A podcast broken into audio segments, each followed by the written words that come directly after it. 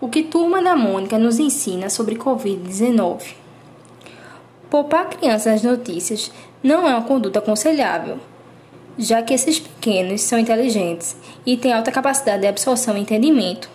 Dessa forma, a conversa deve ser aberta e tranquila, explicando tudo.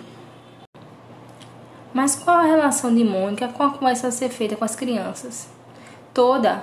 Mônica é um exemplo de vídeo no YouTube em que fala como se proteger do Covid, especialmente para crianças. Afinal, usar atividades lúdicas como histórias, desenhos e tantas outras é uma forma muito boa de interagir com essas crianças. Mônica é a personificação da interação do adulto com a criança a respeito do Covid de forma leve e descontraída. E outro exemplo disso, de forma leve e descontraída, é a lavagem das mãos juntamente com a criança cantando uma música. O que será possível dar um exemplo para a criança, mostrando a ela como proceder de forma correta, além além de tornar tudo mais leve e descontraído.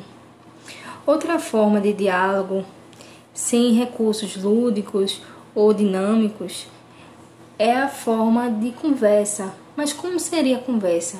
Eu daria um exemplo de conversa, mas não precisa ser necessariamente igual, é só para tomar como base. Você poderia falar assim: Filho, tem uma doença causada por um bichinho e que passa muito fácil de uma pessoa para outra, mas nosso esforço em lavar as mãos, usar álcool em gel, não colocar a mão no rosto e na boca, não ficar muito próximo do outro e usar máscara diminuirão a duração do problema, além de salvar vidas preciosas.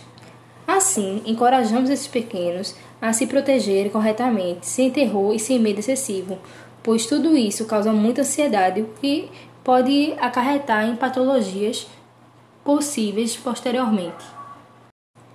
Independente do meio que se escolha para falar com essas crianças, uma coisa é certa: deve-se atentar aos momentos oportunos, nada de falar durante a noite, perto de, da dormida dessa criança, e nada de falar na hora do almoço. Por exemplo, na hora do almoço é a hora que ela deve, deve enxergar como um momento positivo e não algo, uma conversa que tem uma carga um pouco negativa.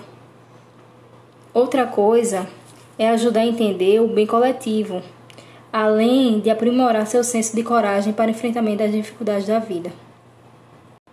Por isso finaliza esse mini audiobook na esperança de que, de forma autônoma, dentro das suas possibilidades, a criança possa responder de forma positiva às precauções da pandemia, já que, como foi dito no audiobook, a conversa será efetiva será aberta, será lúdica ou prática, mas não há qualquer tipo de medo ou desenvolvimento de ansiedades, pois tudo para o bem do desenvolvimento da criança.